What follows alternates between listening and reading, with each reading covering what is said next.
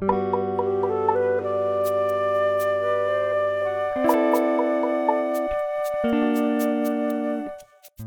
家好，欢迎您来到随心而遇，我是豌豆妈妈。每一期和您分享我和我的孩子们在新加坡的故事。在去年的节目里，我讲述了我的第一个女佣白丽的故事。因为那个时候白丽没有按照约定按时回来，而当时我的大宝才两岁，二宝也才刚刚出生，实在忙不过来。只好立即着手开始找第二个女佣啦。有了第一次请女佣的经验之后，我对女佣的要求更加明确了一些。根据自己的偏好，就开始在网上海选了。新加坡找女佣的网站功能都做得挺好的，但是有一点我不知道为什么，那就是女佣的照片都看着那么吓人。按我妈妈的话说，一个光溜的都没有。但是长相并不重要了，只是看各方面的条件，然后按照条件来搜索。在我 short list 之后，就是选出一些我认为可以的之后，就前往那些女佣所在的中介去询问具体情况。就是在那个时候，我居然还遇到了一个诈骗中介。当时是这样子的：我在网上看到一个女佣，我还记得名字是叫玛利亚，觉得挺不错的，各方面条件。就跑去她的门市去询问，在她的门店里面坐着两个印度人。当我进去问的时候，他们态度非常的好，说可以安排我电话面试。我说，呃，当天可以面试吗？因为我已经去了嘛。他说，我不可以，要另外安排，可能要第二天。那我说，我需要再来一趟吗？他说不用，可以直接帮我连到我的电话上面，他们会帮我打给我。第二天就这样安排电话面试了。哎，交谈完之后，我觉得这个女佣挺不错的，各方面回答的都非常的不错，非常满足我的要求。然后我就跟老公商量说，要不咱们就请这个吧。但是后来又觉得转念一想，不对呀，女佣一般在跟呃雇主，就好像我第一次电话面试，第一次请女佣电话面试的时候，一般都会有一些比较紧张的感觉嘛。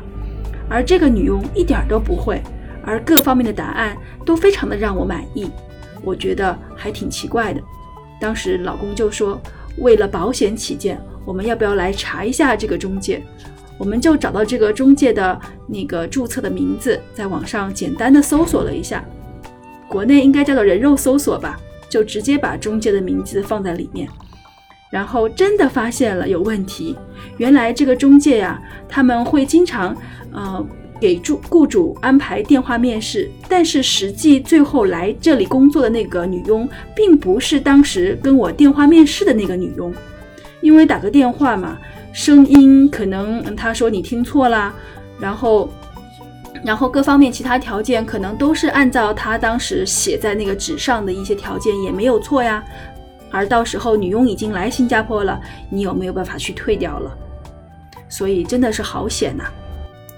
发现这个问题之后，我们就立即把这个玛利亚给 pass 掉了。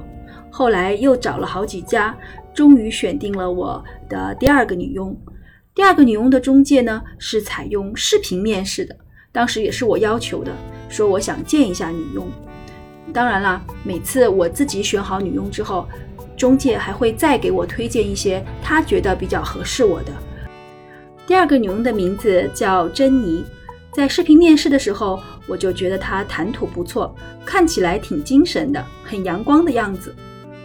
但是这家中介他收的中介费很高，和其他中介比起来，主要高在收取女佣的中介费的那个部分。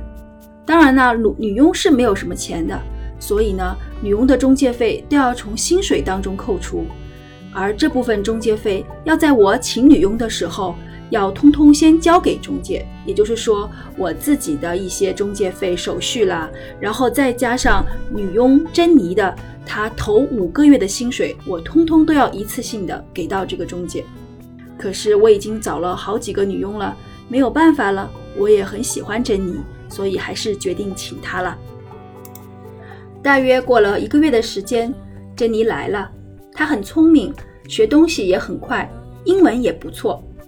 那个时候我的二宝还很小，可能才只有半岁吧，大宝也不大，两岁多，我就辞了工作在家里。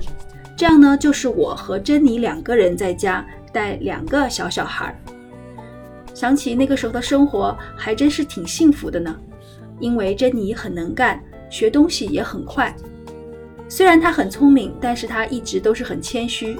比如像我吧，我本来就是一个不太会煮饭呢、做家务的人。当时我还记得我教她怎么煮面，我说煮面先放水啊，放面啊，然后当水第一次烧开的时候要淋冷水呀，还要淋三次冷水。他说他从来没有听说过要这样煮面，就是水烧开了之后还要不停的那样加冷水。当然我也不知道是不是正确的了，我也是跟我妈妈学的。当时我还一本正经的教给他，他就似模似样的跟着我学。那个时候我没有上班嘛，所以很喜欢带孩子到处玩，好像我前面说的带孩子去榴莲艺术馆啊，当时珍妮也是天天陪着我。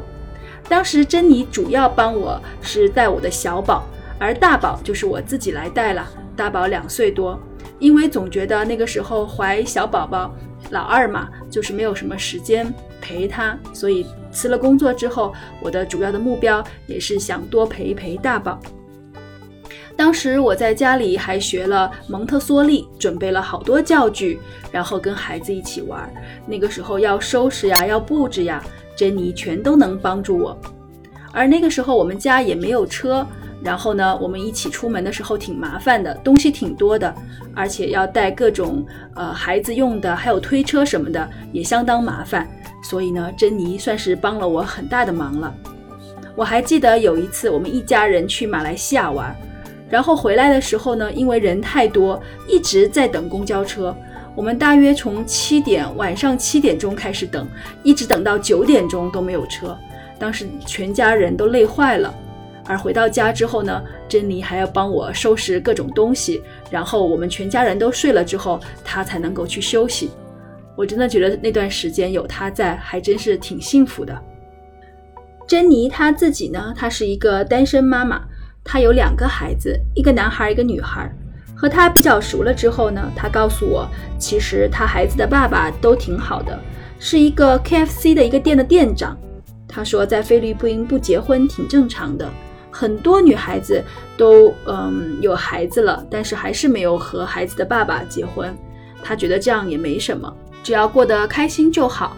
而且他说，他孩子爸爸的薪水也还不错吧，够养他的两个孩子，还有他的，在他来工作之前啦。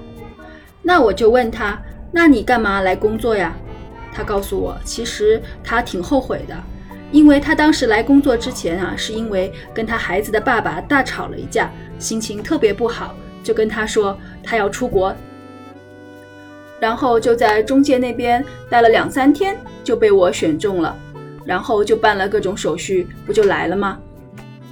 我心里想，这怎么和你当时来面试的时候说的原因不一样啊？不过我想，这可能是人家的私事了。第一次跟雇主面试，也不可能说那么多，然后也就没有多想，就过去了。不过他的情况真的是比我第一个女佣白丽要好太多了，难怪各方面性格啦、相处啦，都觉得他很开朗，挺不错的。现在回想起来，其实，在孩子小的时候，谁带他，还真的是会有一定的影响的。好像我的大儿子就是白丽带的时间比较多，那么现在有时候看我大儿子还真的有点木讷呢，而小儿子呢是跟珍妮待的时间比较多，现在就是一直非常的活泼开朗。慢慢的时间一晃就过去了，珍妮终于熬完了她五个月没有薪水的生活。第一次拿薪水的时候，她真的开心极了，她留了五十块钱给自己。其余的就全部寄回菲律宾了，而那五十块钱呢？他买了各种各样的东西。那五十块钱，他真的一分钱也没有剩。女佣就是这样子的，在新加坡一旦领薪水，就全部寄回家，剩的就全部花掉。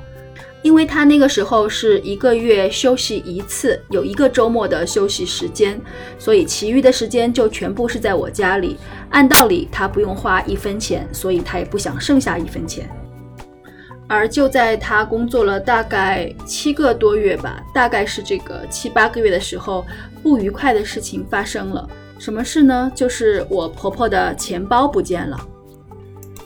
因为我和我老公基本上钱包里不会多过五十块钱，而且有几张钱我们心里也很清楚，所以对于钱这个问题，我们在家里从来也不设防的。而且女佣跟我们生活了这么久，也没有发生过什么她偷东西的情况，所以我们是完全没有设防的。而这个时候，婆婆说她东西不见了，有存折在里面，还有一些外币，我们就傻。而当时情况我也没有办法，只好把珍妮叫出来，问她有没有看到过我婆婆的东西啊什么的。当时她就觉得我们怀疑她，而感到非常的受伤。过不了多久，她就提出她不想干了。在这种情况下，我只好找中介出来调停。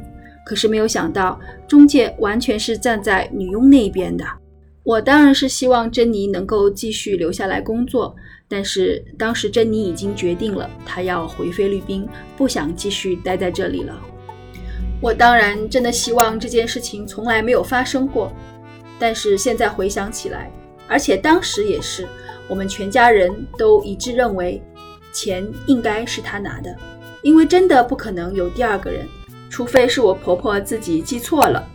而后来我把这一切告诉我妈妈的时候，我妈妈帮我分析说。她可能早就很想回去了，因为她当时出来做工，并不是出于什么呃真正要赚钱的目的，而是因为跟她自己孩子的爸爸闹了不愉快的事情而想出来的。而干完她的五个月，还完了中介费，中介那边也好交代了，所以她就想着要回去了，而慢慢的找机会呢。而我妈妈还调侃着说。哎，其实像菲律宾他们那样的人，生活真的是无忧无虑，而且还可以环游全世界。因为全世界的人都知道，菲律宾的女孩子可以出来做女佣，而且她们出来做，自己不用掏一分钱，全部都是由雇主来付所有的开支，而她们只是出来工作一段时间，不满意了、不高兴了、不愉快了，就可以随时要求回家。这样出来走一趟，能赚一点钱是一点钱。不能赚也没有关系，至少出来看世界啦。当然我知道了，不是所有的菲律宾女佣都是这样的，可能怪我的运气不好，没有碰上一个好的女佣吧。今天我们就聊到这里，如果您喜欢我的节目，请记得订。